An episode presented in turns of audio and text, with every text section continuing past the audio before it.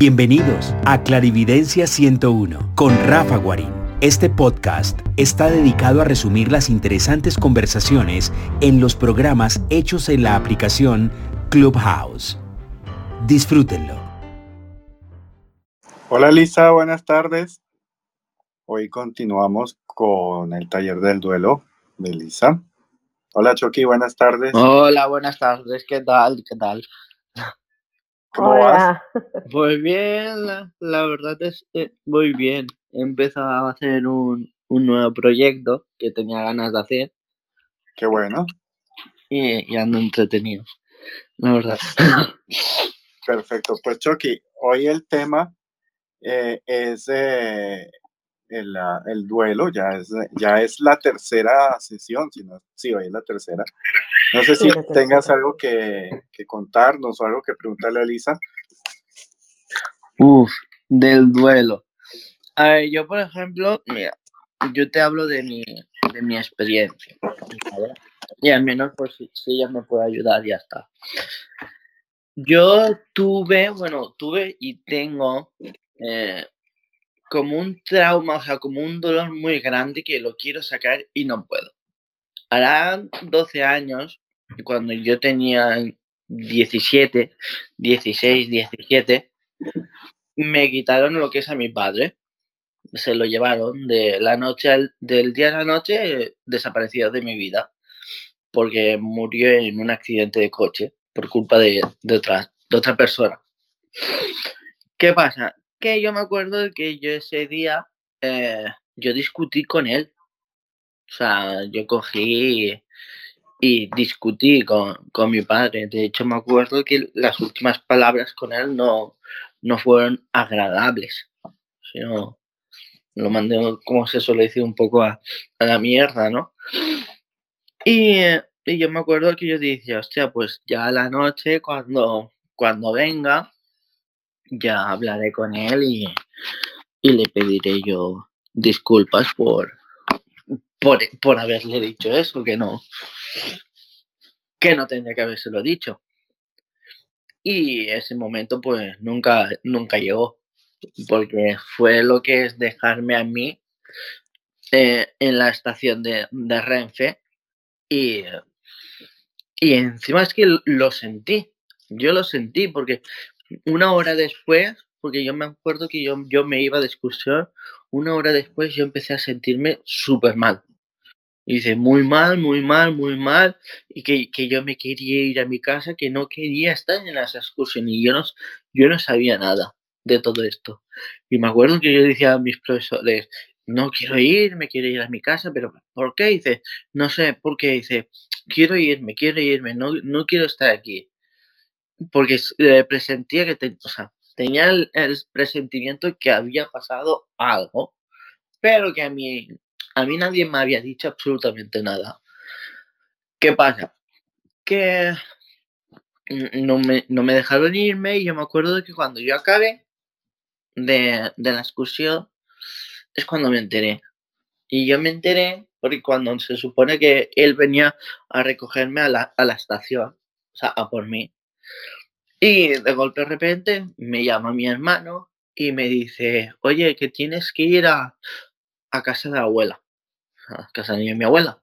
Y luego me, llama mi madre, oye, es que, que, que tengo que comentarte una cosa que, que tienes que, que venir aquí.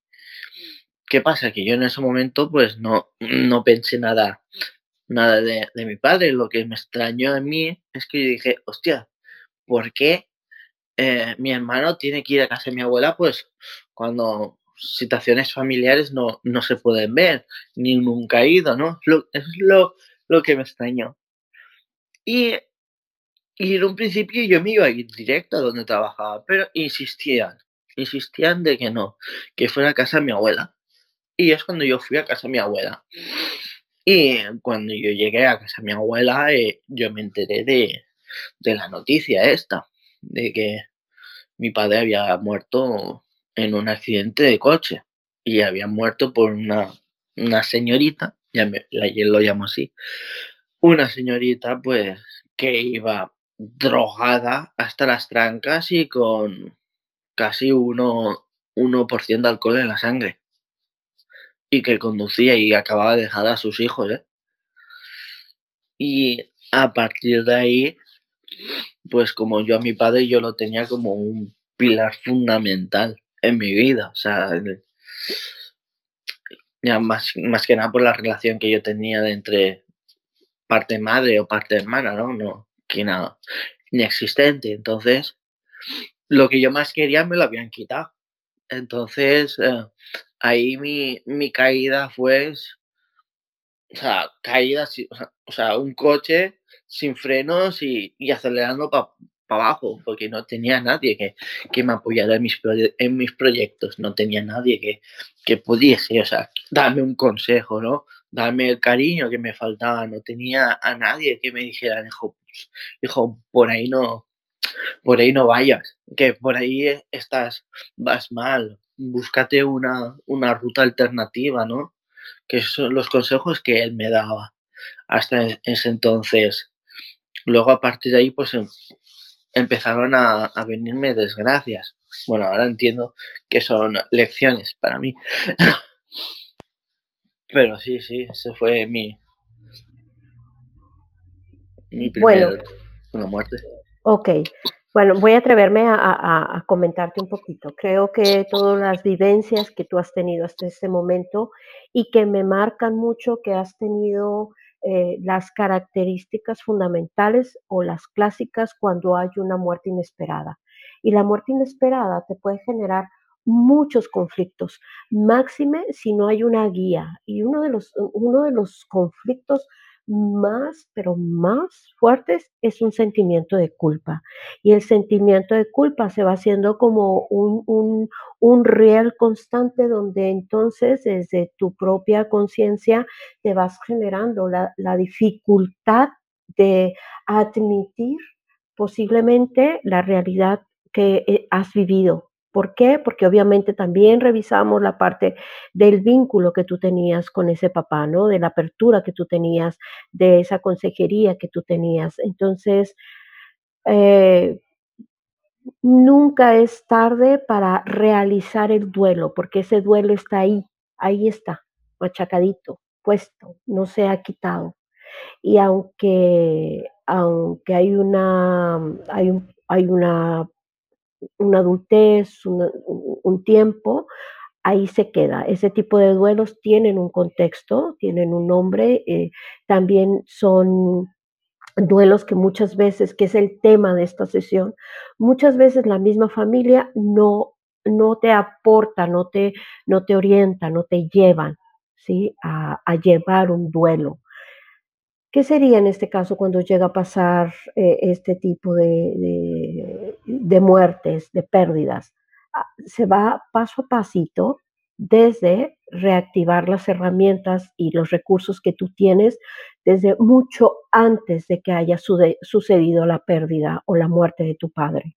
Independientemente de la manera, del suceso, obviamente a ti te genera un conflicto y te lo escucho en tu voz, ¿no? Es, una, hay, una, hay un enojo, hay una rabia muy fuerte, eh, aunque lo has trabajado, ¿no? Pero, pero esa sería mi sugerencia, este, eh, Chucky, que, que te dieras la apertura para poder ir llevando y trabajar ese duelo eh, desde muchísimo antes del suceso en sí, ¿no? No sé, Rafa, si quieras comentar algo. Mira. O, eh, Chucky también, ¿no? Así. Ah, em, Chucky es una persona que tiene un nivel de sensibilidad bastante alto, o sea, eh, tanto emocional como, digamos, de percepción. Intuitivo, sí. Intuitivo. Y eh, dentro de, esa parte que, se siente un poco amplificado y se siente un poco todas las cosas, yo diría como al mismo tiempo. Eh, hay una, una cosa importante con el duelo y es saber que uno, mm, digamos, no queda solo sino que uno queda primero que todo importantísimo. Hay gente que queda en, este, en, esta dimensión pendiente. Y esta gente a veces lastimosamente, eh, tampoco hacen duelo, Chucky. Eh, me refiero a tu madre, para más específicamente, que ya, ya tenía el gusto de escanearlo. Entonces, a veces cuando uno se encuentra alguien que no ha hecho duelo con otra persona que no ha hecho duelo, eh, hay dos soluciones. O, o generan conciencia o se pueden confrontar, no, confrontar, no, yo diría reaccionar al dolor que cada uno tiene.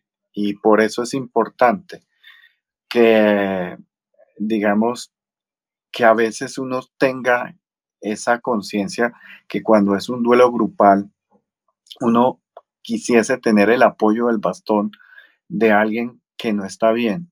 Y eh, alguno de los dos o los cuatro, de los tres o de los seis, debería de comenzar a hacer el duelo, de hacer comenzar esa parte y hablarlo de una forma muy paciente, muy amorosa, porque generalmente las personas tienen dos tipos de reacciones, o explotan y pelean, o se deprimen y se contraen. Entonces, parte de lo que de lo que estás por acá en este grupo Chucky y tú lo sabes muy bien, lo percibiste y lo tienes muy claro, es que aquí vas a lograr las herramientas con Elisa y con más personas que digamos que son personas muy generosas, muy amorosas, eh, en la cual tú vas a poder encontrar eh, formas, cierto conocimiento para que tú mismo vayas generando ese proceso. Y bien lo hablamos, los duelos, si uno no los soluciona, ellos no se borran, no se desaparecen, ellos pueden pasar 12, 13, 15, 20, 50 años y si no se, se realizan, pues eh, se vuelven como un, un, marcador ahí pendiente. Entonces, parte de eso es importante es realizarlo. Dime. Que, que también, eh, como lo hemos hablado, Rafa, también es muy válido si la persona, desde su individualidad y, y desde el propio respeto, necesita esa parte. Porque lo, lo hablamos en las sesiones pasadas, ¿no? Es, es desde ese respeto de decidir si llevo el duelo o no, porque posiblemente yo necesite estar en, esa, en, esa, en esas vivencias constantes para poderme mantener en la vida, es, que es, es parte fundamental al llevar un proceso de acompañamiento desde todo el contexto, ¿no? Y yo siempre les digo, tomar el primer paso es decidirte, es decidir a cambiar tu propia realidad y saber que igual hasta ese momento fue lo que estaba, era lo que era, pero hay que cambiarlo, ¿no? Sí, perfecto. Sobre todo eh, que cada vez que vamos hilando, eh, vamos teniendo como, como este preámbulo, como este, eh, este momento precisamente para recordar, para ponerse uno otra vez en, Ah, en, en, la linealidad de este taller. Y sobra decir que este, ese número 3 ya está grabado en mi perfil y en el perfil de Lisa, eh, el número 1 y el número 2. Y es importante que lo vean en forma lineal, o sea, que vean el 1, vean el 2, porque como ya en el 3 se da por hecho que hay personas que ya han oído esto, pueda que se pierdan un poco. Entonces se pueda... Eh, digamos, echar un poco para atrás y la idea es que hagan la tarea y, uh, y miren, y miren, eh, eh, pero oigan el 1 y el 2 para que no perdamos un poquito entre todos los detalles y las oportunidades de avanzar. Entonces, mi querida Lisa. Pues iniciamos ahora sí. Si nadie tiene ninguna pregunta Perfecto. o si alguien quiera comentar algo. Ah, bueno, sí. Si tienen una pregunta, levanten la mano ahorita o sino al final o en la intermedio. En la hora, hay como antiguamente los cines, eh, en, el, cines, en el, uno le daban tiempo para ir a comer y a ir a comprar golosinas en el sí. intermedio. Yo sí, yo tengo una cosa que decir, que es por ejemplo a lo que lo que estabais comentando antes, Elisa y Rafa, eh, es que cuando a mí me pasó esto, yo le dije a mi madre ¿vale? Porque yo, yo perdí las ganas de, de vivir, literalmente, o sea, de trabajar, de estudiar, no tenía ganas de nada, simplemente de morirme. Y, eh, yo me acuerdo que, que cuando yo hablé con mi madre delante del, del, director y tal, porque ellas me decían, es que tu, tu ritmo, ¿vale? De, de estudios ha pasado de excelente a nulo, completamente inexistente. Y yo me acuerdo que yo se lo decía a ella, dice, es que no estoy bien, y dice, es que necesito yo ayuda, que me llevéis a un psicólogo o algo. Y la típica contestación de madre era de que, que dejara ya de tantas, tantas tonterías, que para ella todo eso era tonterías, ¿no?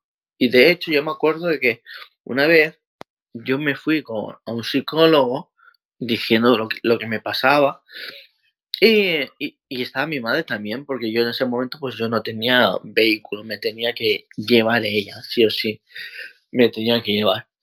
Y cuando yo hablaba y yo decía al psicólogo cómo me, me sentía y cómo intentaba avanzar, y ella enseguida yo me acuerdo que lo que dices, interponía, se interponía, decía, deja, calla, deja de decir tantas tonterías, que lo que tú tienes son tonterías. Dice, eso no, no es imposible que, que, te dure o que llegues lo que es a, a ese estado.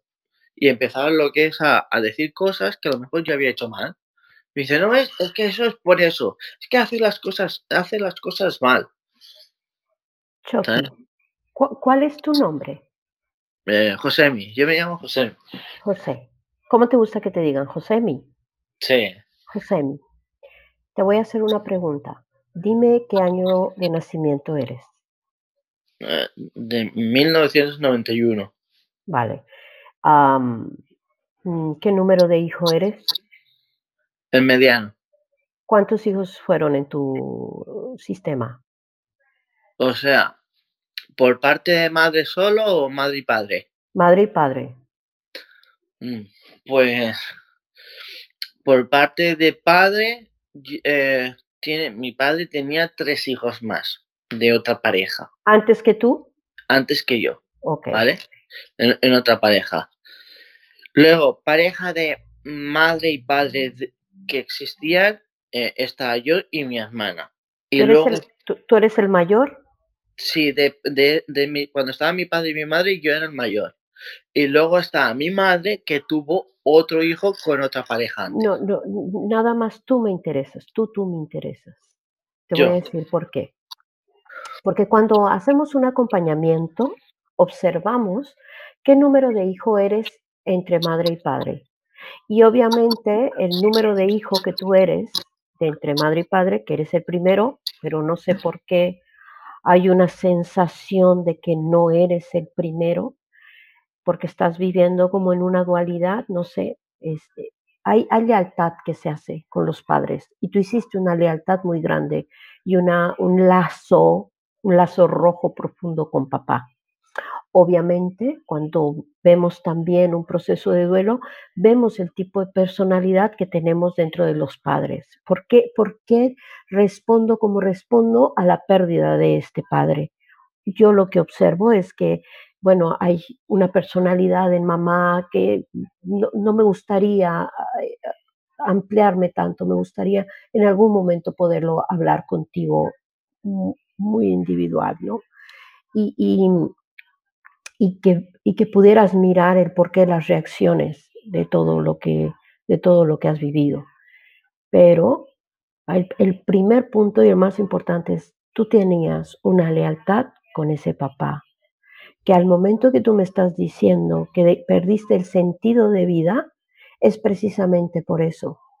Cuando ese padre con el que yo hice esa lealtad muere, pierdo esa raíz y me siento que no estoy en la vida.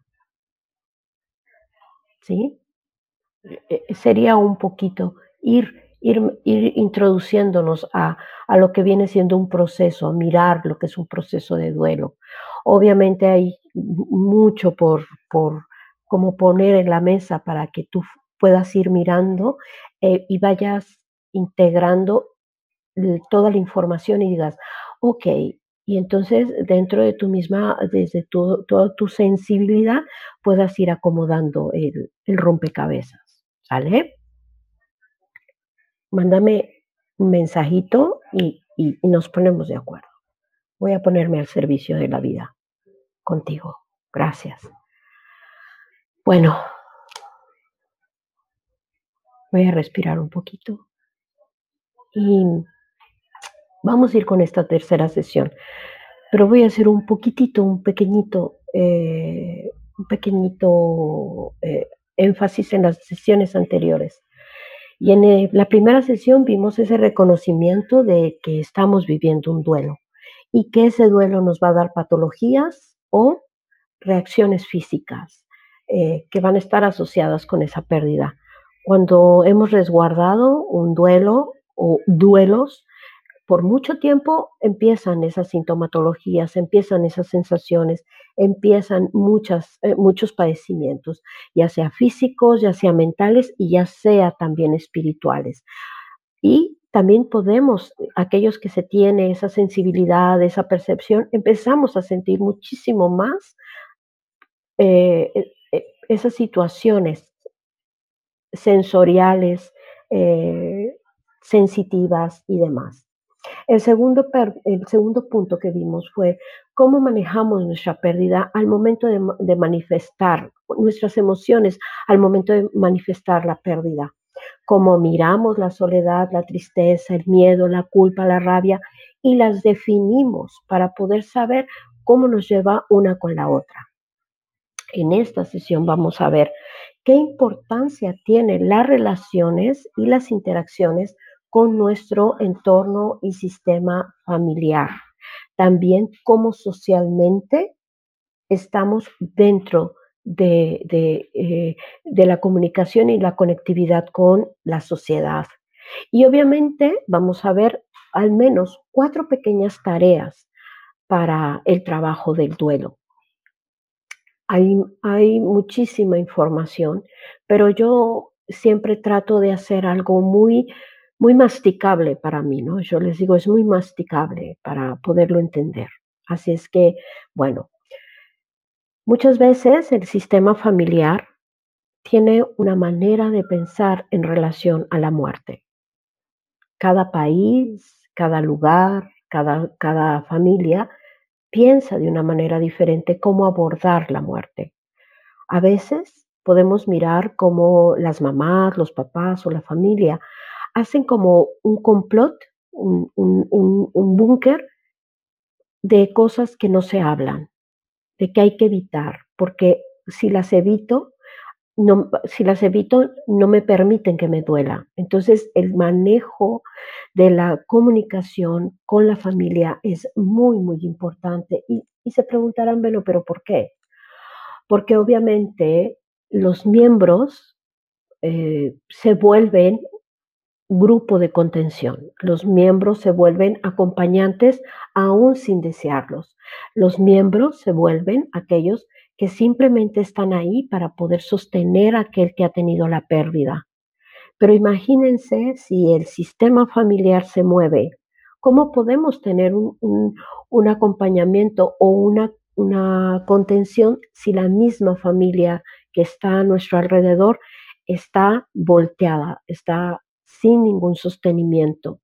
Entonces es mirar qué resultados vamos a tener para llevar ese proceso de duelo, cómo la familia niega la conectividad de la, del saber que aquel que se ha perdido, aquel que ha muerto, pues ya no va a estar. Y todo lo vamos a ver según el orden en el que nos encontramos. Cuando somos hijos y perdemos a los padres, vamos a sentirnos en un vacío total. ¿Por qué? Porque desde nuestro inconsciente consciente, cuando ese padre, esa madre se va, pensamos que lo hemos perdido en su totalidad y nos sentimos abandonados. Ahí es cuando nos ancla una de esas primeras condicionantes del abandono. Me siento que me han abandonado y empiezo a perder el contexto de, esa, de ese amor por la vida, máxime cuando es la madre. Si es el padre, que es a veces... Em, muchos hijos hemos idealizado a ese padre porque era muy abierto, porque era consejero, porque era amoroso, porque era esa contención. Cuando lo, cuando lo perdemos, sentimos también como que hemos perdido el rumbo, como que los caminos no están, que realmente eso es lo que representa el Padre, esos caminos, esas llaves, esos, esas, esos éxitos, esos proyectos. Y cuando hemos perdido a la madre, pues obviamente perdemos el sentido también del amor, de la prosperidad, de la abundancia, de la vida. Así es que desde el lugar de hijo, que sería el orden, pues imagínense que es perder a alguien de ese calibre. Cuando los padres pierden a las parejas, pierden una parte profunda de ellos. Pero cuando como parejas no tenemos una, una relación, una buena relación, posiblemente minimicemos la muerte de ese compañero, de ambas partes. La minimicemos, la neguemos y podamos presentar demasiadas emociones contradictorias, que era lo que hablábamos eh, en la sesión pasada, ¿no? Se pueden presentar ya sea rabia, soledad y conjugadas, pues puede presentarse una madre donde va a estar explosivamente a cada segundo, ¿no? Cuando hay una pérdida a un nivel donde son los hermanos, llegamos a entenderlo, pero según la manera como yo me he vinculado con ese hermano, pues va a ser la sensación que yo he tenido, ¿no? Cómo me he comunicado, cómo he estado en conexión con esos hermanos. Normalmente como hermanos, cuando somos muchos, pues tenemos más conexión con uno y menos conexión con los otros. O, o miramos a los mayores pues como los grandes, ¿no? Casi, casi como los responsables de uno, ¿no? Y a los pequeños es de, sí, sí, sí, pero ahí quédate, Siempre va a haber una diferente manera de relacionarnos y de vincularnos con los hermanos. Así es que la sensación que vamos a tener de esa pérdida, pues va a ser de una manera diferente. Y así sucesivamente, conforme se va viendo y se va abriendo el sistema, se va abriendo a todas esas personas con las que tenemos conexión. Pero entonces puedo mirar cómo mis abuelos hablaron de la muerte, miraron la muerte y comunicaron la muerte, cómo la vivenciaron. Habemos sistemas muy abiertos, habemos sistemas muy cerrados, habemos sistemas muy callados y habemos sistemas muy negados. Esa es la importancia de cómo se relaciona y se interacciona entre el entorno familiar. Cómo socialmente podemos eh, anclar la pérdida. ¿Cómo, ¿Cómo puedo yo estar en ese contexto cuando alguien pierde a, otra persona? ¿Cómo puedo mirarla? ¿Qué puedo decirle? ¿Cómo puedo hacerle llegar esa sensación donde estoy con ella? Decía una persona que son dentro de las normas o dentro de las frases que no se deben de decir al momento de estar eh, queriendo compartir con alguien o llegar a alguien que acaba de perder. Y decía este, esta maestra, nunca le digas que sientes lo mismo que ella.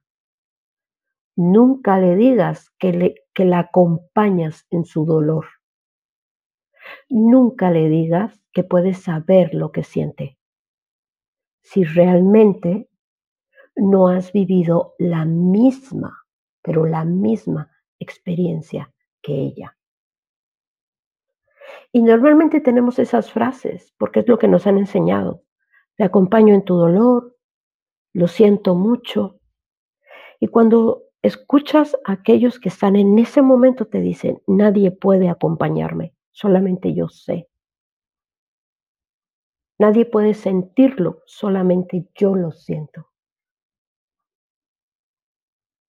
Así es que es muy importante el poder aprender a comunicarnos cuando estamos en un momento de pérdida. No sé, Rafa, si tienes alguna pregunta hasta aquí. Yo eh, estoy bien. Ah, y te voy entendiendo, te voy captando el, hilo y, digamos la estructura de lo que estás haciendo. Lisa, muchas gracias. Ok.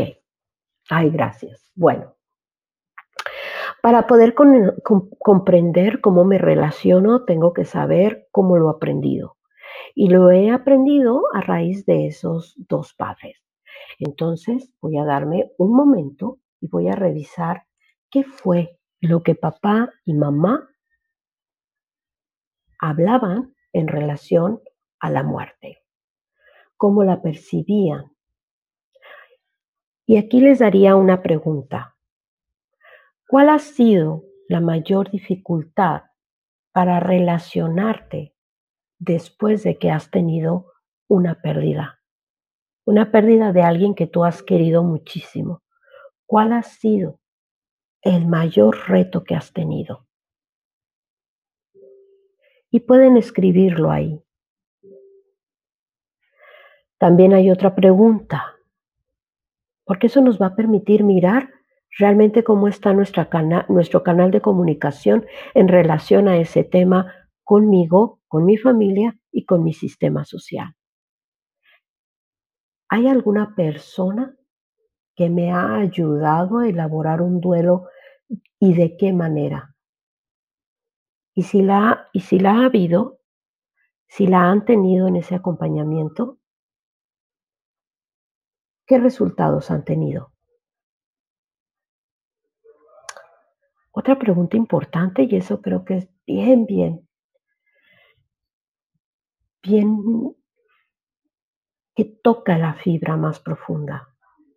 ¿Quiénes te han herido al momento de que expresas el dolor que sientes en tu duelo, en tu pérdida? ¿Cómo te has sentido herido? Puede ser por una frase, por una por una palabra, puede ser por minimizar tus sentimientos, puede ser por, por ignorarte, por, por hacerte a un lado, por rechazarte, para que no expreses tu propio dolor. Ayer en una sesión que, que, tuve con una de las personas que estoy, con un dualista que estoy acompañando, me llamó mucho la atención que es su tercera sesión y, ella me hablaba en relación a su sistema familiar y me decía, a un principio mis padres estuvieron conmigo desde el momento en que muere su pareja, su esposo. Y yo pensé que nunca iba a poder estar sola. Sentía que el mundo se me había venido encima, todo lo que representaba las responsabilidades. Y y en, este momento, en ese momento papá y mamá estaban ahí y yo me sentía protegida, sostenida. El ejemplo es cuando está en esta situación, papá y mamá le dieron la fuerza, le dieron la vida, le dieron ese sostenimiento. Por azares del destino tuvieron que regresar sus papás a la ciudad donde ellos viven, su ciudad de origen, y me dice, Elisa, ahorita me siento más fuerte. Pero a veces me era tan contradictorio que mamá me dijera, ya no llores más, ya no llores más, te vas a enfermar. Y no me permitía poderme desarmar en los momentos en el que ella y yo estábamos solas. No la entiendo, me enojaba, la explicación en esto, en este sentido, fue decirle, ¿te imaginas cómo esa mamá estaba tan preocupada, tan, tan angustiada de verte, tan desprotegida, que no sabía cómo, cómo abrazarte el alma? Y porque no nos han enseñado a comunicarnos emocionalmente o en esos silencios solamente en esos silencios pudiera transmitirte toda la fuerza que tú necesitabas. el destino, el universo hizo que ellos tuvieran que salir de tu casa para que tú pudieras encontrar nuevamente el balance y la fuerza de tu espacio vital. Entonces el ejemplo que les estoy poniendo es cómo, cómo a veces esas personas que nos aman tanto, esas personas que han estado tan allegadas a nosotros, no, no, no pueden expresar cómo poder contener, no pueden decirte cuánto, cuánto les duele a ellas mismas verte hecha añicos, permitirte romperte. Esa es la parte más importante en un proceso de duelo, permitirse romperse. Pero a veces las familias, los amigos, la sociedad tienen miedo, tienen miedo, no saben cómo contener. Entonces, cuando, cuando llega a pasar eso, ¿qué pasa? Puedo yo expresar, ¿sabes qué? Permíteme romperme, permíteme volver a, a todo esto. Déjame percibirme, déjame expresarme, déjame sentirte déjame sentirme. Y en muchos procesos es tan fundamental a veces encontrar esos recursos y herramientas donde yo pueda reconectarme. Yo, yo les voy a compartir uno que es mío. Cuando, cuando llego a necesitar romperme, mi esposo, aunque se angustia, le digo, dame un segundo y me coloco en posición fetal, puedo estar algunas horas y me reconecto con la fuente. ¿Qué es la fuente? Mi propia madre. Y entonces siento cómo vuelvo a embonarme. Ya no voy a ser la misma, pero vuelvo a embonarme vuelvo a, reconstruirme. Y cuando siento desde la profundidad que mi alma toma ese respiro, digo, ya, continuamos. Entonces, ¿qué herramientas tengo yo? ¿Qué despierto dentro de mí para poderme darme el permiso de romperme y después reconstruirme? Porque cuantas veces te rompas, cuántas veces te, te reconstruyes y no eres la misma. Por eso es fabulosa la impermanencia. Nunca soy igual. Al dormir, termino con, con esa Elisa y al despertar inicia una nueva Elisa. Y a cada segundo, al respirar, termino y al siguiente me renuevo. Esa es la importancia de poder comprender la reconectividad y el aprendizaje con nuestro entorno y nuestro sistema.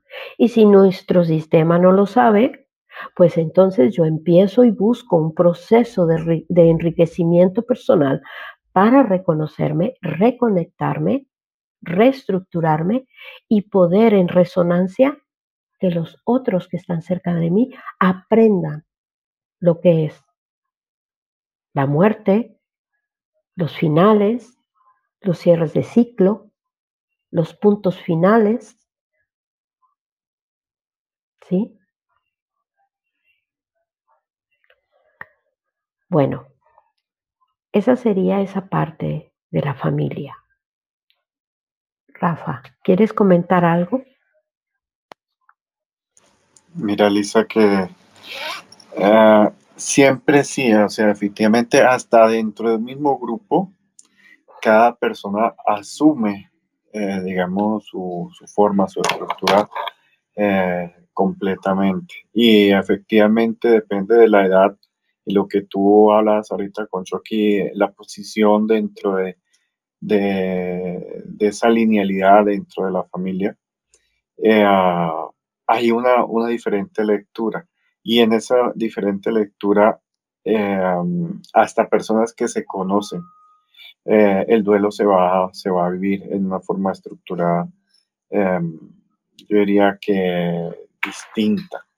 Y también depende de, digamos, de esa estructura, mm, también lo vas a, tener en relación del tiempo. Lo, ¿a, qué me, ¿A qué lo digo? Porque no todas las personas tienen la misma velocidad en cómo resuelven o cómo afrontan sus duelos o sus, digamos, sus cosas, en pocas palabras. Y a veces eh, ese entender que cada uno tenemos nuestra propia estructura de tiempo y nuestra propia estructura de, de afrontar las cosas, inclusive nuestra propia forma de representar las enfermedades, eh, digamos, físicas derivadas del duelo. Entonces, es eso lo que quería comentar o quería dejar como un poquito claro, eh, Elisa. Ay, gracias. Bueno, pues alguien levantó la manita, no sé quién, pero yo no quiero, yo no quiero subir a nadie. Tú súbelo. Ya le estoy subiendo a Ángela. Hola Ángela, buenas tardes. Ángela, hola. Hola, hola, buenas tardes. Buenas tardes. Hola, ¿cómo vas? Bien. Bienvenida, ya no tienes, ya no tienes el sombrerito de, Ya soy vieja. sí, ya eres vieja. Ya tienes más de una semana. Sí, definitivamente. Eh, bueno, cordial saludo como a todos. Eh, no llegué al principio de la charla, pero en el momento en que la cogí, mm, me, conecté con algo que estaba diciendo Elisa y, mm, a ver, les cuento, mi mamá murió hace 18 años, mi abuela 24, y yo en ninguno de los dos momentos mm, sentí como, como lo que debe sentir todo el mundo cuando se muere alguien querido, es decir, ese dolor, esa tristeza, no lloré, no me desgarré, nunca viví ese, ese momento. No sé si eso quiere decir que no hice el duelo o si, o si, o si sí lo hice, pero a, una manera muy, es que no sé, muy distinta a la que todo el mundo podía esperar, incluso yo misma. Bueno, eh, creo que aquí sería primero ver cómo fue la pérdida. Si hay una, si es una pérdida por una enfermedad terminal, hay un preduelo, nosotros le llamamos que hay un duelo anticipado. Y en ese duelo anticipado, desde la parte cognitiva y desde la parte inconsciente, vas llevando un proceso de duelo mirando cómo la persona va llegar, vas llegando hasta su punto cero, hasta su punto muerte y siguiente paso, ¿no? O hacia un lugar más especial. Así es que si las sensaciones que tú has llevado eh, o que tú percibiste o sentiste, también hay que revisar qué tipo de vinculación tenías con esa, con, e, tu mamá, con, mamá, qué número de hijo eres, qué fue lo que te enseñaron en relación a la muerte, qué era lo que ellos te hablaban en relación a la muerte, ¿no? Para entonces poder mirar más profundamente si el duelo que tú has tenido, el proceso de duelo, ha sido amoroso.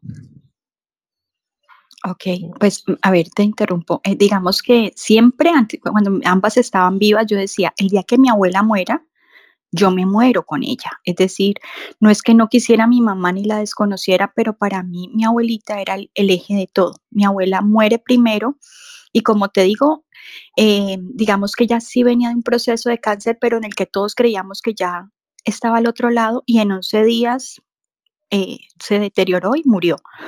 Con mi mamá, mi mamá sí tuvo un proceso de enfermedad de más o menos 6, 7 años eh, y en los que era, pues, digamos que me pareció curioso en el momento de decir, yo, yo prefiero que mi mami muera a seguirla viendo sufrir. Y, y cuando dije eso, yo sentí como que, uh, me descargué de un peso que tenía y cuando murió, pues seguramente lo que tú dices, Elisa, sí esperaba que, muriera y que era mejor como para todos. de todas maneras, sí me sentí muy egoísta de, sentir que me estaba quitando yo el peso y no pensar que era por ella misma realmente que lo estaba quitando.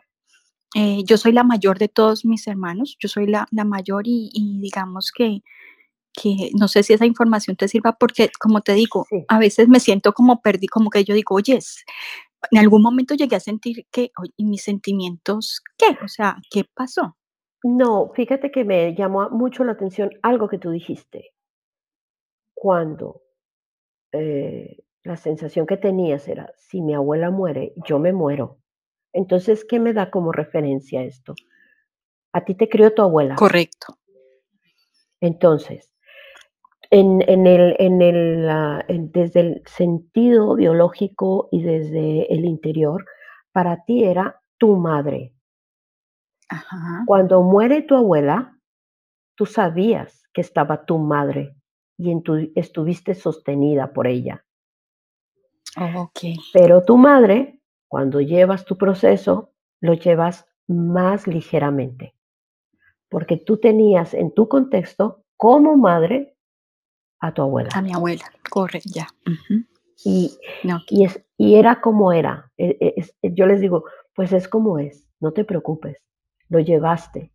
Nada más lo único es que desde en ese lugar, ahorita para mí, digo, eh, habría que trabajar desde otro lugar para ponerte en el orden. ¿Y qué es el orden? Tu abuela no era tu madre, era tu abuela y tu madre es tu madre. Ajá. Porque sí, es correcto. Después de la muerte de mi mamá, incluso empecé a hacer como un trabajo digamos que me nació a mí misma y era darle el lugar a mi mamá, exactamente lo que ah, acabas de decir, de reconocer que realmente ella fue quien me dio la vida y que si no estuvo en mi crianza no era porque no quisiera, sino porque trabajaba muchísimo. Perfecto, sí, es que así es. Y, y, obviamente sabiendo el contexto de lo que, me, lo que me entrega estar en el lugar y poner a mi madre como madre, ¿no? Y es la abundancia, el amor y muchísimas cosas más. Claro, claro, porque de alguna manera, digamos que, pues digamos que, la, que, de alguna manera también incluso yo eh, entré a reemplazar a mi mamá eh, al lado de mi papá con cosas que había que tomar decisiones en la casa. Y eso me llevó a, ver a mi mamá cuando vivía como que, ajá, tú no eres necesaria. O sea, quítate que sigue trabajando, que yo resuelvo, mi abuela resuelve y listo. Y ya luego cuando mi mamá muere, yo digo, hey, alto, porque yo ahora que soy mamá, tengo que reconocer el trabajo que hizo mi mamá también. Y fue cuando empecé a hacer el trabajo yo solita, de agradecerle a ella, de, de comunicarme, que ya no está, como te digo, pero eh, de comunicarme con ella y decirle gracias y perdóname por no haberte dado el lugar que te correspondía. Mm, y pues siento que de alguna manera sí, sí he logrado como sanar eso. Eh, pero sí me parecía como, en el momento en que lo viví, yo decía, ¿qué pasó? Que, que no lloro, que no sufro, que yo veo a todo el mundo aquí desgarrado. Y e, es más, me sentí juzgada en algún momento porque la gente me miraba como, ¿estás bien? O sea, ¿qué te pasa? No lloras ni nada. Y yo, sí, yo estoy bien. Y fíjate, y fíjate, Ángela, qué curioso lo que tú ya, lo que tú estás comentando, ¿no? Es cómo a veces nos afecta el que los juicios exteriores marquen si hicimos un duelo correcto o no lo hicimos yo vuelvo y ahora te comparto yo mi experiencia, ¿no? Muere mi suegro y mi suegra me dice, yo no tengo ganas de llorar, ¿está mal? No, está bien, pero es que todo el mundo va a pensar que la gente diga lo que quiera, no importa. No, no lo siente, no. Han sido muchos años en vivencia. permítase que se, que se que reaccione de la manera como ustedes ¿Por qué? Porque como ella siempre fue la parte fuerte, el matriarcado, la persona que sostenía, obviamente no había un como ese cliqueo, pero ella tenía mucho miedo al juicio, al juicio exterior. Y fue ese trabajo de no, no, se preocupe, no pasa nada. Y a veces, pues yo lloraba por ella, porque mi sensibilidad, o sea, yo sabía que ella tenía aquí en la garganta flor de piel, entonces yo lloraba, me decía, no llores, no, es que estoy a su servicio, déjeme llorar, estoy por usted. Sí, es correcto, uno se siente a veces juzgado y como te digo, en el momento me sentí mal y después dije, pero ¿por qué? ¿Por qué me siento mal si, si, si cada cual siente y vive las cosas de manera diferente? Diferente. Correcto. Diferente. porque en este caso es, es muy importante eh, decir esto. Cada proceso de duelo es individual, individual. Las personas son un universo de información, un universo de experiencias, un universo de contextos, un universo de aprendizajes. No podemos ser lineales y eso siempre se los comparto a las personas que reciben instrucción conmigo. No podemos ser lineales. El duelo no es lineal. Si lo quieren ver desde la parte eh, clínica, adelante. Desde donde yo he estado y estoy, es muy abierto, es, un, es mirar 360 grados, porque somos una totalidad.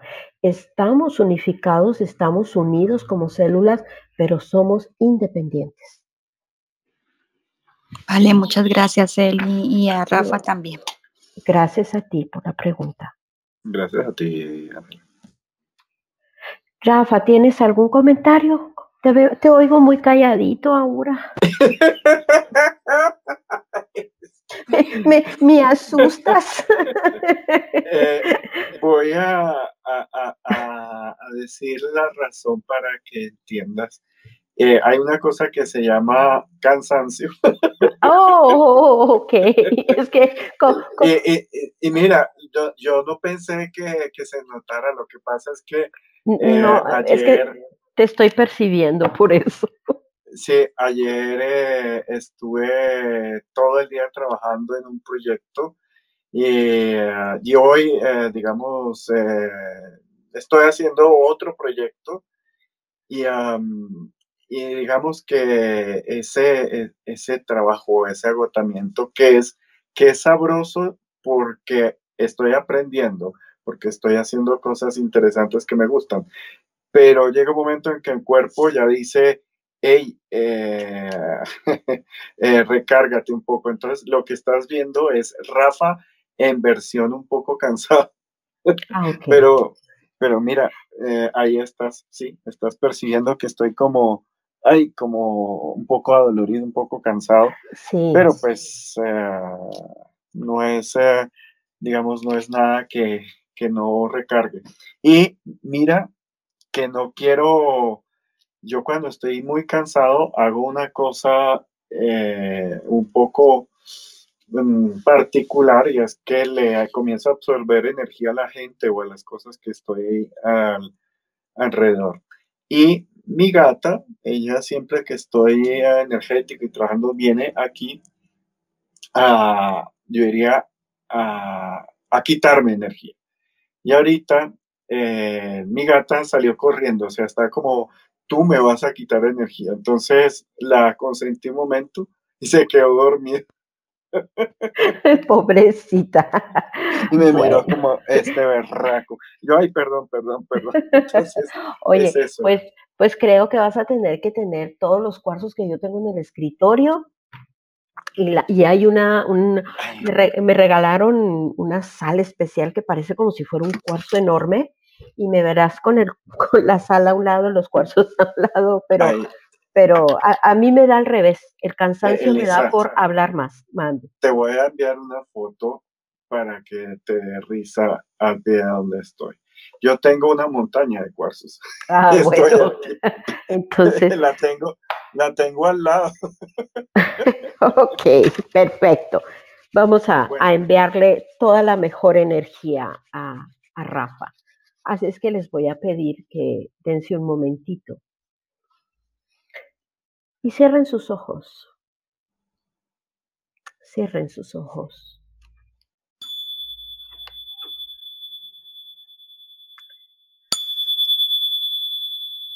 Y solo respiren.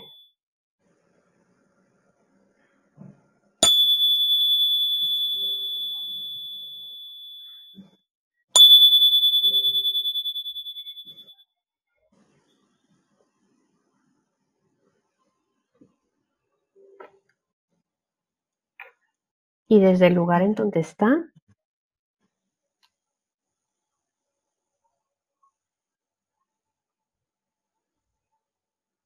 al respirar amorosamente para ustedes,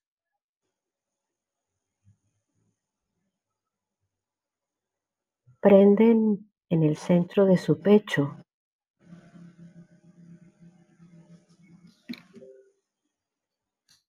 Una pequeña luz. O puede ser una llama que tiene muchos colores, los colores que ustedes decidan.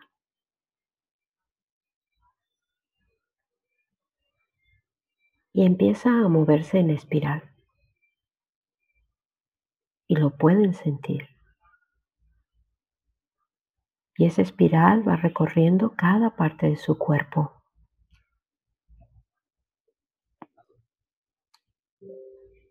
El cuello, el pecho, la espalda. Y de forma automática empieza a girar como una espiral. Y empieza a limpiar, a transformar.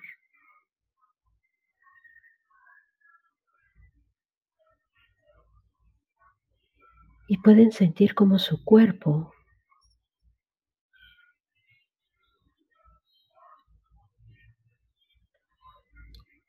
va quitando esa sensaciones.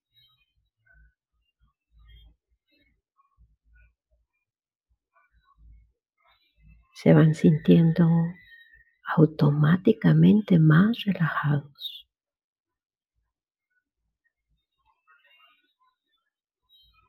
Para ti que te duele el cuello, observa ese lugar. Obsérvalo.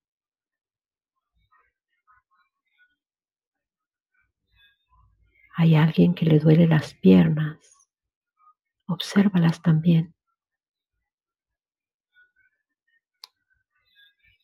Y coloca esa espiral con ese color, con esa llama girando ahí. Simplemente ese cansancio o esas emociones que no deseas tenerlas ya. Pero sigue respirando sigue tomando y sigue vaciando. Y automáticamente para ti vas transformando.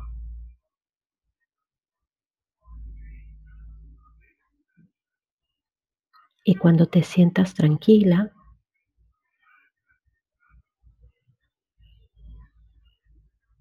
o tranquilo, inhala tan profundamente tan profundamente como deseas la vida.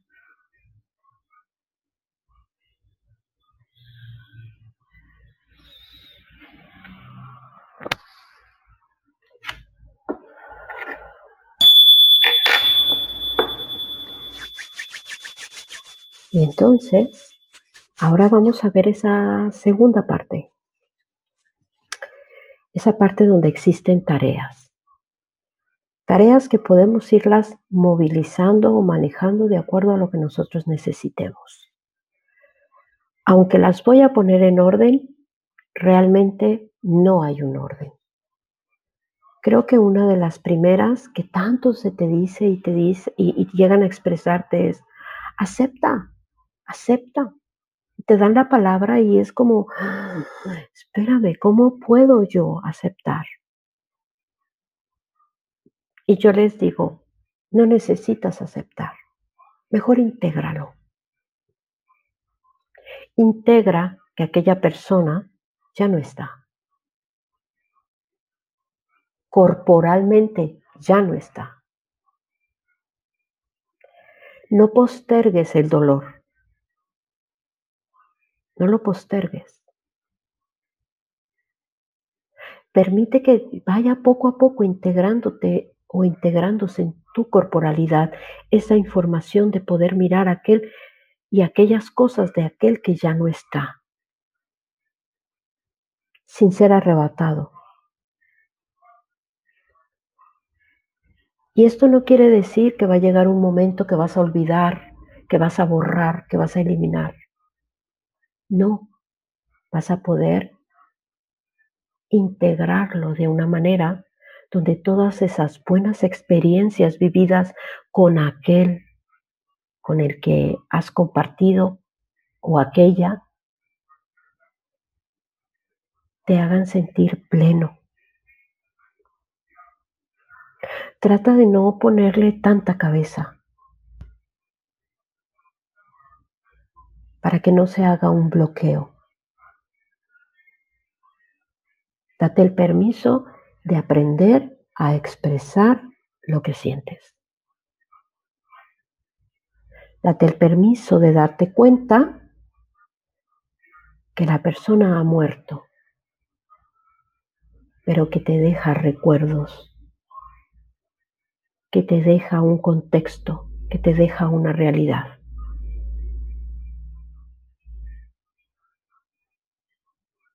Permítete no esperar que regrese y no sentir angustia.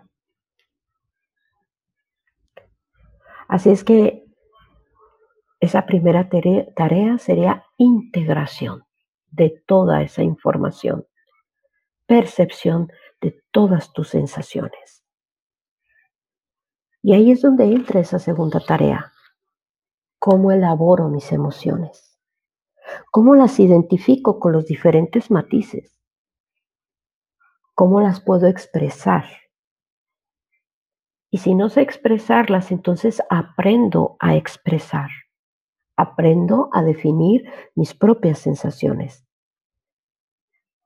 Y busco quien me enseñe a expresarme.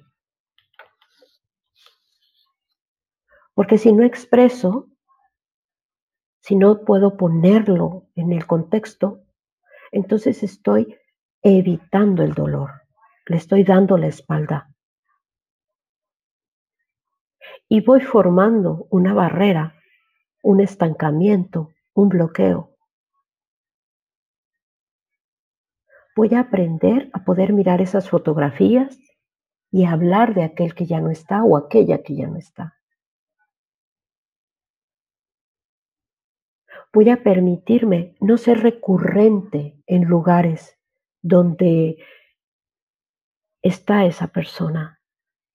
Muchas veces algunos anclan un bloqueo acudiendo continuamente al cementerio, a los nichos, y ahí están. Y es un estar anclando y anclando y anclando el duelo, anclando y anclando el dolor. Así es que me voy a permitir tomar distancia y el tomar distancia no quiere decir que no añore a la persona o que, no, o que sea una mala persona por no acudir al lugar en donde se encuentran sus restos. Yo creo que todos han escuchado esa frase que, que, no, no recuerdo quién es que decía, en vida, siempre en vida. Vamos a darlo. Esto nos permite, estas vivencias nos permiten mirar que hay que darlo en vida abrazar en vida, amar en vida. Entonces en esta tarea de esa elaboración de emociones, en ese permitirme mirar, pues busco un espacio de reflexión, un espacio de contención. Para no fugarme y llegar a un punto donde también pueda adquirir una adicción por evitar el dolor. ¿Sí? Hay una tercera tarea. ¿Cómo me adapto? Sería la pregunta. ¿Cómo me adapto a no estar? Cuando llevas un proceso de acompañamiento como duelista, empezamos a buscar esos recursos que tenemos. Vamos dando ese, ese acompañamiento y ese seguimiento en su propio camino donde el adaptarme lleva niveles. Una, primero sería, ¿qué rol voy a tomar ahora? ¿Qué nuevo rol voy a tomar? ¿Voy a ser madre y padre? ¿Voy a ser la que sostiene el sistema? ¿Me convierto en esa matriarca o soy ese patriarca y lo tomo? ¿Qué nuevo rol voy a tomar? Que era el que desempeñaba aquel que no está. Pero también saber si lo decido o no lo decido tomar. Es mirar también la parte donde hago ese alto y digo, ahora, ¿quién soy yo sin aquel que ya no está, sin esta persona? ¿Cómo me adapto a las nuevas circunstancias financieras, emocionales, sociales, familiares? ¿Cómo me voy a adaptar al mundo? Y aquí, en ese acompañamiento, se va de a poco. Se va de a poco. Se les permite llevarlo de a poco. Para ir entendiendo cómo el mundo ahora va a girar desde otro lugar en su nueva realidad. Cómo mis creencias marcan mi adaptación. Cómo mis valores también pueden llegar a ser modificados tras la pérdida. En este paso de adaptación hay una reconstrucción total. Y como duelistas, al llevar un proceso, hay que romperse para poder reconstruirse. Pero si en esta, en esta tarea se llega a bloquear, la adaptación nunca se va a dar y se va a vivir en una frustración y se va a querer dejar de vivir y nada, nada de lo que se haga de afuera hacia uno va a servir. Nada. Porque entonces, desde mi propia inteligencia emocional, no tengo las herramientas para poder echar para adelante y decir, va, de aquí soy, me, adapto, me modifico, veo cómo.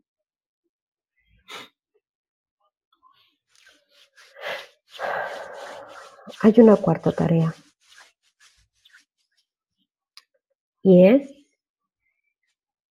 cómo recoloco emocionalmente al que murió.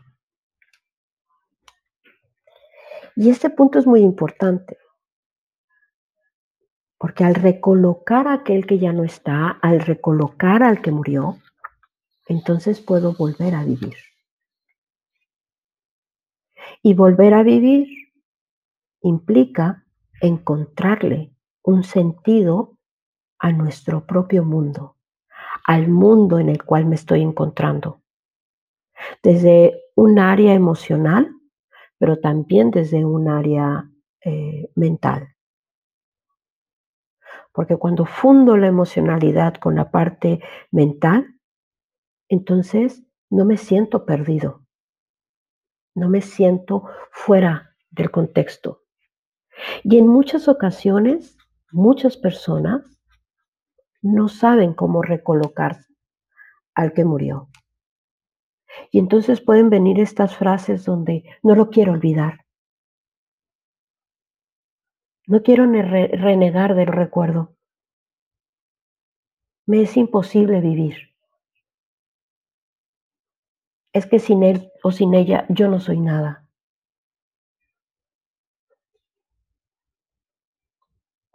Así es que recolocar implica vivir en el presente y revalorar el vínculo que yo tengo con aquel que murió. Mande, Rafa. Elisa, vení y les cuento una historia de, algo que se acomoda eh, a lo que tú nos estás compartiendo. Eh, hay una persona mm, que, digamos, vivía en una clase alta, eh, tenía mm, ocho hijos y era una princesita de porcelana ah, en la cual estaba casada con un arquitecto y este arquitecto jugando tenis en la casa, teniendo una cancha de tenis detrás de la casa, le dio un ataque cardíaco y se murió. La función de, de este señor era, digamos, proveer y la función estereotipada de ella era ser la mamá del hogar. Ella un poco, digamos, eh, manipulada o un poco eh, subyugada en relación a ella, porque ella, ella ya murió, ella murió de por sí hace un año, dos años, pero pues tenía 90 años. Y obviamente vivió en un momento social en que esos roles eran muy marcados. Cuando ella, eh, digamos, pedía dinero, pedía algo, eh, el marido le decía que, pues, que no tenía dinero, que mantener a tantos hijos era muy costoso y, bueno. Eh, pero él sí tenía un carro de lujo, tenía ciertas eh, digamos, formas de, de lujo. Cuando él fallece, ella obviamente queda con una responsabilidad que no le da tiempo de, digamos, de hacer ciertos procesos porque tenía ocho hijos, entre esos unos muy pequeños, y eh, casi todos eran como de edades seguidas, o sea que era un ejército de hijos. Y ella, al pertenecer a la rancia y al abolengo de la, de la ciudad, no sabía qué hacer. Pero en algún momento se empoderó. Ella dijo, no tengo tiempo para hacer duelo, necesito conocerme a mí mismo. Y comenzó con las amigas, eh, comenzó ella siendo una persona, digo, de un nivel socioeconómico muy alto. Voy a montar un negocio voy a, tengo que hacer algo ya, porque no, mis hijos no se pueden quedar sin un día sin comer, o sea, eh, y más, vuelvo a tener un ejército de ocho. Ellos eh, eran muy chiquitos, digamos, como para ayudar o abastecer a la madre en ese proceso de transición. Y ella comenzó a ir a una central de abastos de esto donde venden alimentos iba y le decía a sus amigas, digamos, de, de, mismo nivel, le decía, bueno, usted va a hacer mercado, ¿qué, ¿qué necesita? Deme el dinero y yo le hago ese mercado y se lo llevo a su casa. Es hora decir que ella iba a este central porque ahí era más barato y con lo que quedaba le podía comprar alimentos a sus hijos. En ese momento ella comenzó que era una persona callada, era una persona como, como retraída, se comenzó a, transformar en una guerrera, en una persona muy contundente, eh, era una persona muy inteligente, hasta de humor negro le comenzó a salir. Y ella eh, estaba un poquito confundida y una cosa que les ayudó fue un acontecimiento un poco complejo y es que le llegó la amante del marido. Eh, el marido tenía un amante que era una de las empleadas de la empresa y le dijo a ella a los meses que se demoró en, tomar fuerza, en buscarlo, decirle, mira, eh, yo era el amante de, de, tu esposo, perdóname, y tu esposo me había comprado estas propiedades y me las había dejado a mi nombre, y además tenía estas cuentas que sí están al nombre de él, pero no se sabían. Y yo no quiero eh, hacer que, tus hijos eh, les falte algo por, ah, por, digamos, por lo bobo de tu marido. Y, y le dejó de una forma muy, ah, ah, digamos, bonita o querida, si se puede decir, porque las propiedades están a nombre de ella eh, le dejó todo para que ella pudiera vender. Eh, y ella entró wow, no tuve tiempo de hacer duelo, me impactó, mi marido se murió muy rápido, eh, tuve que correr y, hacer algo que no se acostumbra en mi sociedad ah, y, además resulta que me ponían los cuernos y además resulta que decían que éramos pobres y era pura mentira porque teníamos bastante abundancia. Y esa situación en pocas la hizo conocerse mucho más a esta persona. Eh, es una mujer que yo alcancé a conocerla ya obviamente madura eh, ah, y, y, era una persona excepcional. O sea, esas personas que uno dice, con, con la muerte de su marido salió, afloreció la, la que verdaderamente era ella. En sus últimos años ella pues eh, armó eh, sus negocios, eh, comenzó a, tener eh, propiedades, comenzó a, le dio educación de alto nivel a todos sus hijos, siendo que nadie le ayudó.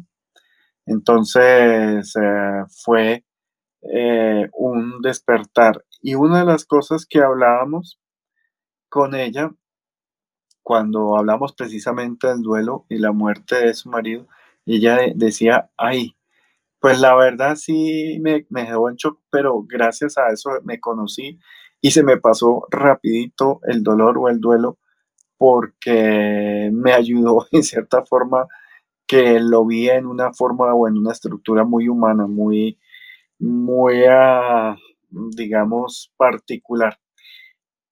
Y, ah, y, ya, quería contarte eso porque ella fue una persona muy, muy ejemplar. Eh, la familia eh, al principio no la apoyó, pero ya después la comenzó a apoyar eh, un poco más, pero ya ella ya había fortalecido todo, su personalidad, su estructura, su, economía, ella misma sola.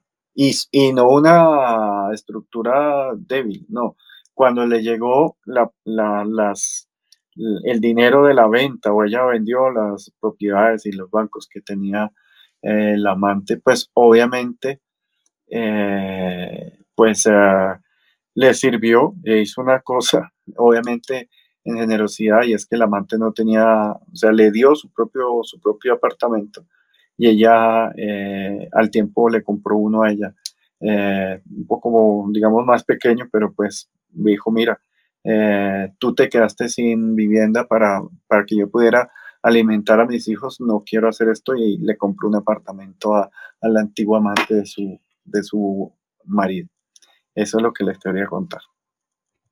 Y, y cómo no, Rafa, historias así nos hacen ver cómo los recursos interiores son, ahí están, todos nuestros recursos ahí están. Y, y nos permite, en situaciones sumamente difíciles, nos permite, pues, darle para adelante, ¿no?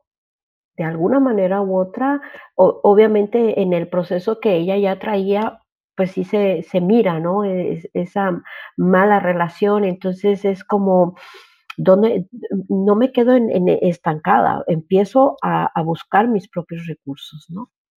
Mira, y, y vieras, ella murió de noventa y tantos años, o sea, y hasta el último momento eh, tenía pasión, tenía, estaba muy lúcida.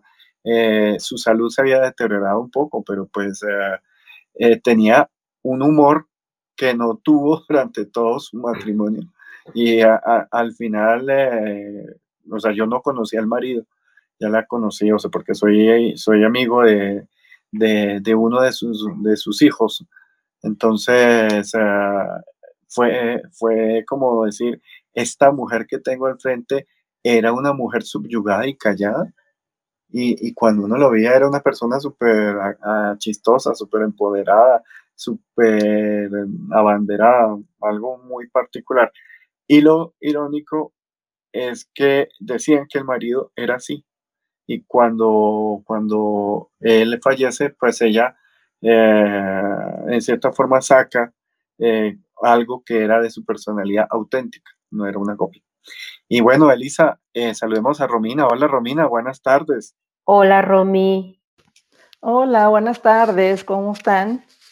Muy bien, bien, bien bienvenida. Muy enfocados con el tema que está genial como siempre. Muchas gracias a los dos. Y bueno, Romina, ¿qué nos vas a contar?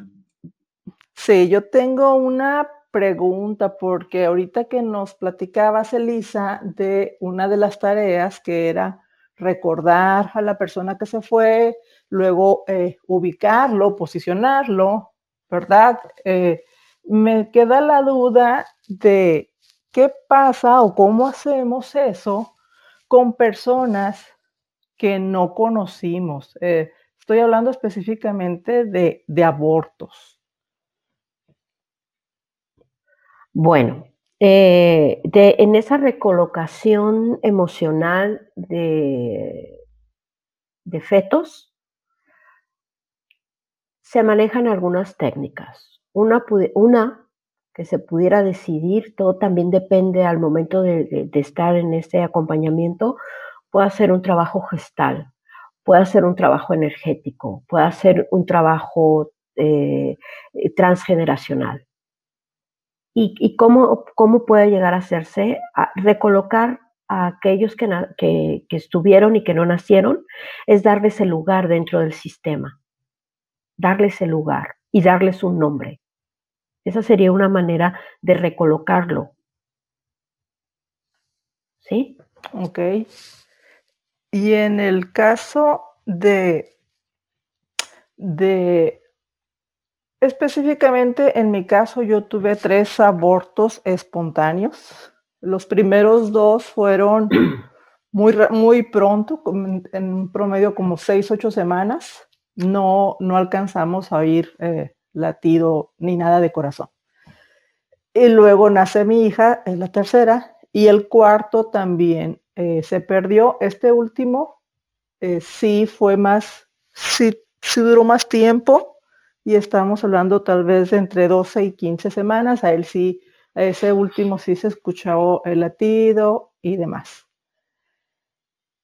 En el caso de mi hija, que, que es la tercera y que es la única que sí logró nacer, ella también tendría que vivir el duelo de sus hermanos que se perdieron. No, no, no, no, no. Definitivamente si tú tienes a tu hija dentro de, del orden, dentro del sistema, y ella sabe que es la tercera, aquí sería que tú en tu trabajo, cómo has colocado a cada uno de esos, esos fetos y qué nombres y qué representaban para ti.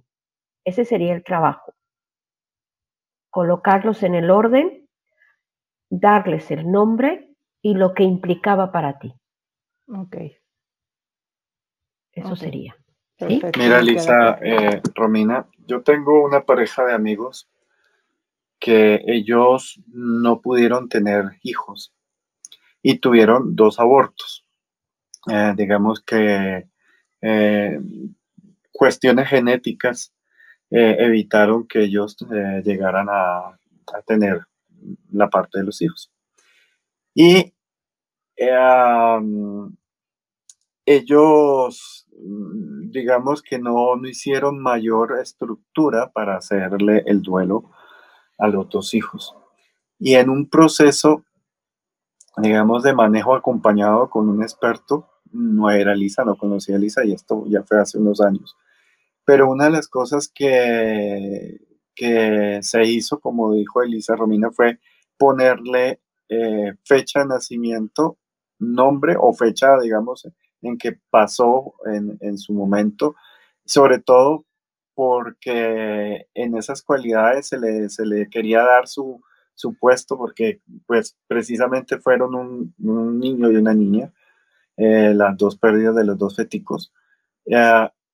y en algún momento ellos, eh, digamos, le hicieron bajo el rito católico una, una, una misa o una despedida en la cual eh, nos ayudó un sacerdote eh, que, digamos, que trabajaba o, que entendía esto. Y, ah, y, les hizo como una, un acta, digamos, no un acta física, sino como un acta de nacieron, vivieron, así sean por unos segundos, y fallecieron. Ah, y ese proceso, un poquito como la, con la parte de, de, la psicomagia o, de hacer actos para marcar eh, un antes, un después.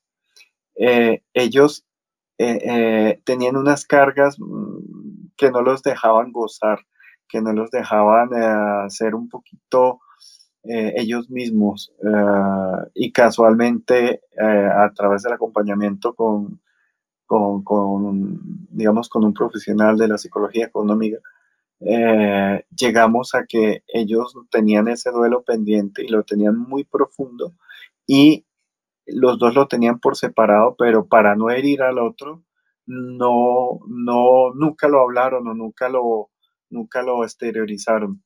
Lo hicieron después de, de hacer, digamos, eh, de varias formas está este poner en su sitio a, los, a, los, a los bebés.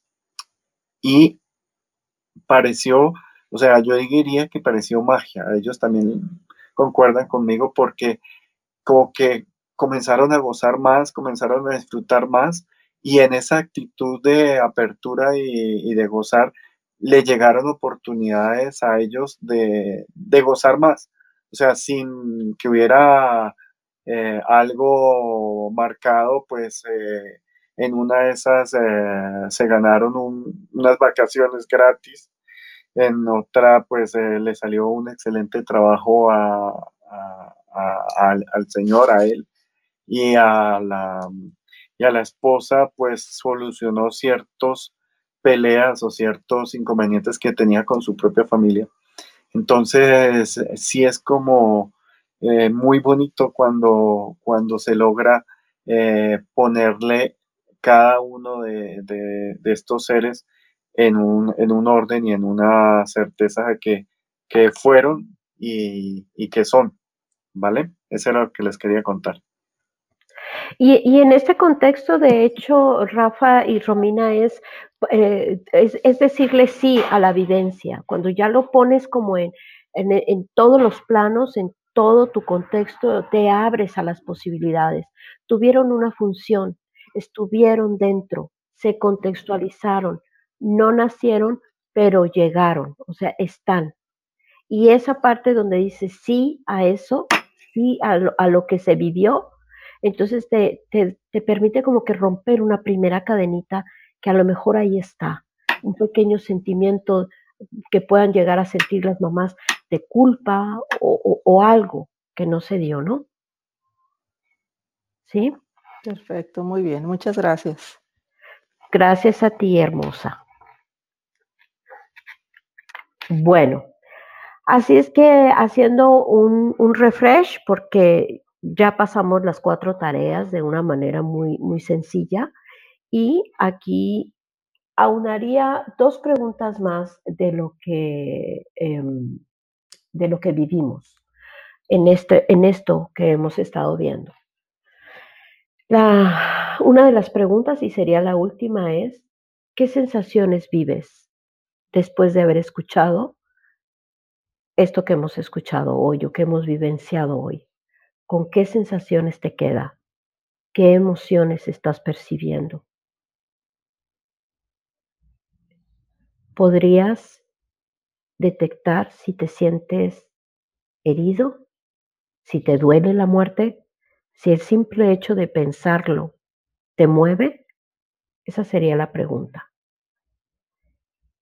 Y pues ahora sí me gustaría que tenemos tiempecito, no sé quién quiera hacer una pregunta, quien quiera compartir algo de las sensaciones que ustedes fueron viviendo en, este, en esta hora y media casi que tenemos. No sé, Rafa, ¿cómo ves? Mira, Lisa, voy a contar una historia mía porque a veces en mí hay aceptación y a veces hay un no me puede volver a pasar. Eh, todos ustedes saben que, yo soy médico, que soy clarividente.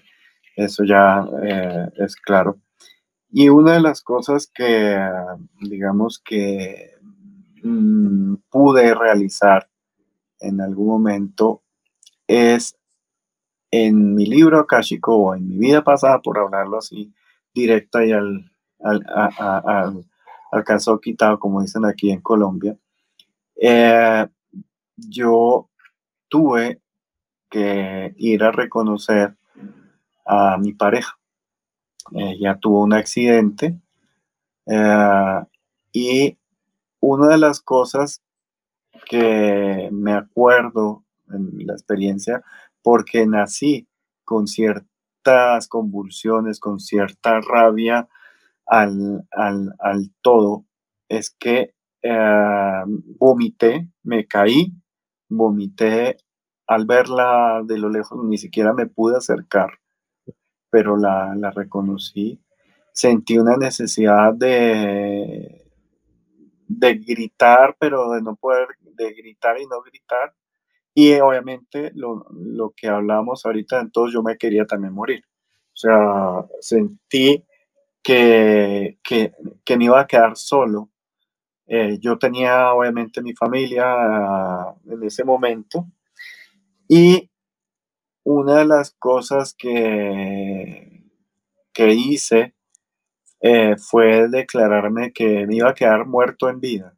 O sea, que iba a quedar vivo, pero por dentro muerto, que ya no iba a querer nada, porque se había fallecido eh, la pareja en la cual yo había sustentado todas mis metas, la, la reconocía, la amaba, pero pues por la guerra eh, nos tuvimos que separar y generalmente quien fallece es el hombre, pero en este caso fue al revés. Ella, eh, digamos que yéndome a buscar, tuvo un accidente aéreo y falleció. En ese momento, eh, en esa vivencia, digamos, de, de, de, de entenderme, porque yo ya tenía visiones de esa etapa, tenía las sensaciones que a veces se me explotaban o me salían de una forma muy particular, siendo yo una persona muy positiva y con ganas de vivir, me salía eso y por eso es que comencé a averiguar por qué tenía eso. Además, después de esa parte, pues viene que nací eh, en una familia en la cual mi madre también falleció cuando yo tenía siete años. O sea, era como ya que no lo afrontaste, eh, afronta. Eh, pero la sensación de cuando fallecí era de no pelear por la vida y eso fue lo que hice. Simplemente seguí trabajando y en una de esas me asesinaron y ya. Cuando veo en los parámetros de mi vida actual, mi padre, cuando él eh, fallece, mi madre, él hace lo mismo. Él eh, era una persona muy exitosa y eh, se, se, quiere morir en vida y quiere echar todo, pero él tenía muchos hijos y yo era el menor y yo me daba cuenta de eso y trataba de hablarlo con, con alguien, pero todos están metidos como, hay, como en su dolor o en su, yo voy a decir una palabra fuerte, un poquito como autistas. Eh, cada uno lo manejaba y yo trataba de, de, hablar con mi padre, pero mi padre vivía viajando. Él huyó, digamos, trabajando, trabajando, trabajando y simplemente eh, se quedaba callado, trabajaba y si yo le ponía el tema, pues se ponía a llorar y, y salía corriendo. Entonces, comencé a ver eh, desde muy pequeño que había un patrón de lo que yo había hecho y era dejarme morir, dejarme, perderme, estar vivo pero muerto al mismo tiempo. Y cuando vi eso, desde niño comprendí que, que algo tenía que hacer porque no quería repetir eh, esos, digamos, esos eh, procesos para que la vida me diera, hey, no es para tanto, o tú puedes, o hazles duelo, o haz algo. Con mi madre eh, comenzamos a hacer lo que tú hablabas, Elisa, de hacer un preduelo, porque desde que al poco tiempo que yo nací y los, digamos, siete, casi ocho años siguientes, mi madre estaba con cáncer y ella estaba enferma y, y, entre ella y yo hablábamos eh, de una forma muy, muy directa, muy práctica, humana y amorosa también, pero decir, eh, sé que soy bebé, pero sé que aquí hay algo, aquí algo se está repitiendo, sé algo que hay algo que, que no. Eh, mi madre me cuenta, a tu padre le pasó exactamente lo mismo, él también quedó eh, huérfano chiquito como a ti te va a pasar y yo me voy a morir y, ah, y él también se quedó sin su madre y, uh, y eso hay que ordenarlo porque no son parejas, no son, no son madres ni son eh, estructuras de vida y hay que darles un orden lleno del amor, lleno de, de convivencia. Por eso ella me comenzó a preparar mucho, mucho para, para ese momento de, de la muerte. No niego que cuando uno viene con eso tan profundo, le tiene un poco de miedo a que esas personas, incluso eh, yo diría, Elisa, un poquito de negación al amar. O sea, yo a veces no quería amar a, tener una novia o tener a alguien porque dijo, bueno, eh, sé que tengo esto, pero siento un miedo a perder a la gente que yo ame, pero lo sé. Eh, tenía, digamos, a, a, muchas personas ah, en ese momento. Mi abuela, ella vivió bastante y fue una de las, de las tantas madres que tuve. Ah, me, me, cuidó, sobre todo me entendió. Mi tía también es una persona muy importante en mi vida y en mi estructura. Y cuando vi, eh, yo decía, no me quedé solo. O sea, mi madre no está, eh, mi pareja en la otra vida también, pero no estoy solo. Y solo cuando comencé a entender que la soledad uno se la puede poner o ese miedo o ese aislarse uno se lo autoimpone y es, y es veneno, o sea, o es peor hacerlo que cuando vi que tenía a mi abuela, y mi abuela era una persona espectacular, o sea, de un carisma, de, una, de un buen genio, de, de cosas maravillosas, y mi tía, comencé a dar cuenta que ellos eran extensiones de mi madre, que eran extensiones de mi vivencia, que yo no estaba solo y que, mm, digamos, que, que los sentía. Yo a mi madre no la pude encontrar. Cuando ya la encontré, encontré que ella había reencarnado ya.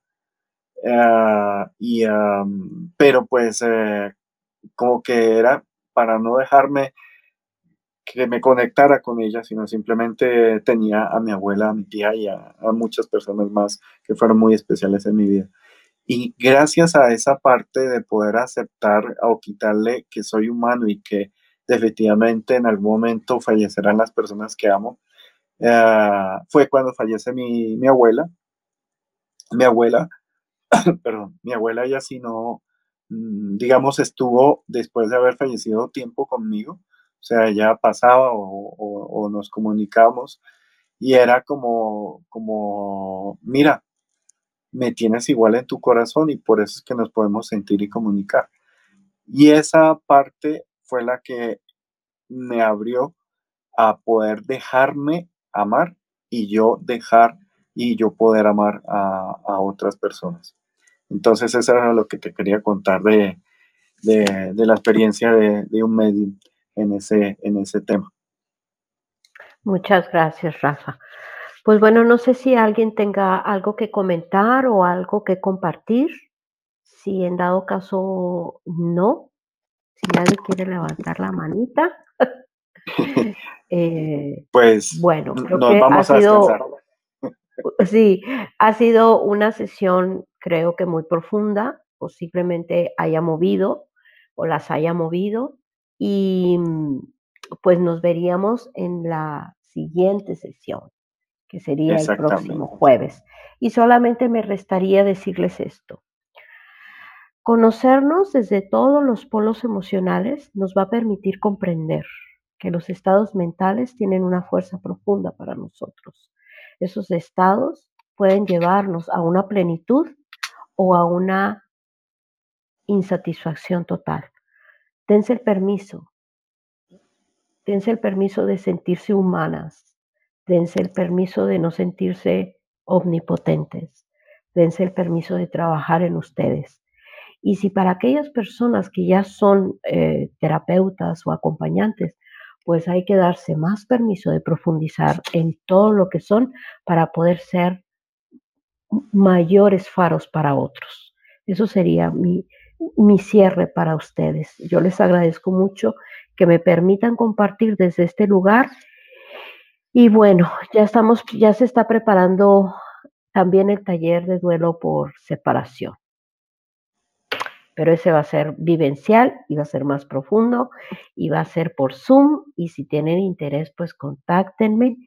Y algo que me han dado la autorización es, voy a poner también ya la instrucción o la capacitación para tanatología humanista en línea. Entonces, a todos, eh, muchas gracias por estar acá y, eh, y, bueno, nos estaremos oyendo en la, en la próxima sala. Todos, buena tarde y nos hablaremos. Gracias, gracias a todos.